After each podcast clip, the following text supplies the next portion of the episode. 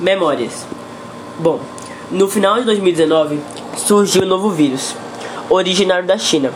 Os cientistas chamaram ele de coronavírus, Covid-19. Quando soubemos desse novo vírus, fiquei um pouco assustado com o que poderia acontecer tanto comigo quanto com a minha família e meus amigos.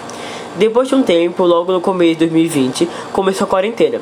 A gente não podia sair de casa, a gente tinha que usar máscara e álcool em gel. Não podíamos ter contato físico com ninguém. As únicas coisas abertas eram os comércios essencial, como hospitais, farmácias, supermercados etc. E depois é declarado lockdown. É um protocolo de isolamento que geralmente impede que pessoas, informações ou carga deixem uma área.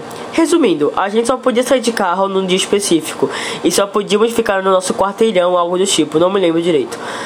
A quarentena em relação à família era difícil, porém necessário. As crianças podiam não ter Covid-19, porém poderiam passar para outras pessoas.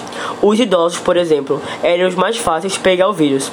Então minha mãe e minhas tias decidiram que era melhor, que era melhor meus avós ficarem sozinhos na casa deles, porém seguros.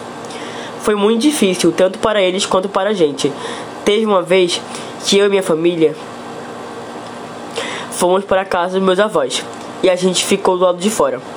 No caso, no terraço, e eles dentro de casa. A gente comeu pizza. Quando a nossa avó nos viu, ela começou a chorar. E eu ficava muito triste por não poder abraçá-la e beijá-la, de sair com ela. Foi muito difícil. Mas a gente fazia ligação e ficávamos conversando, rindo e falando sobre jogos, estudos, provas. Era legal, eu nunca tinha conversado com ela sobre essas coisas.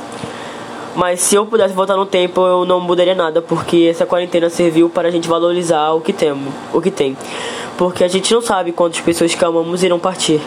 Então temos que aproveitar ao máximo, dar todo o amor, carinho e atenção. A gente briga com o que a gente gosta porque queremos protegê-los. E eu encaro as brigas como uma coisa boa, de certa forma.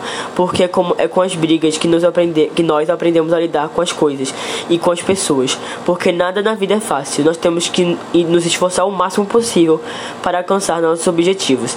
Eu amo minha família e farei tudo para protegê-los.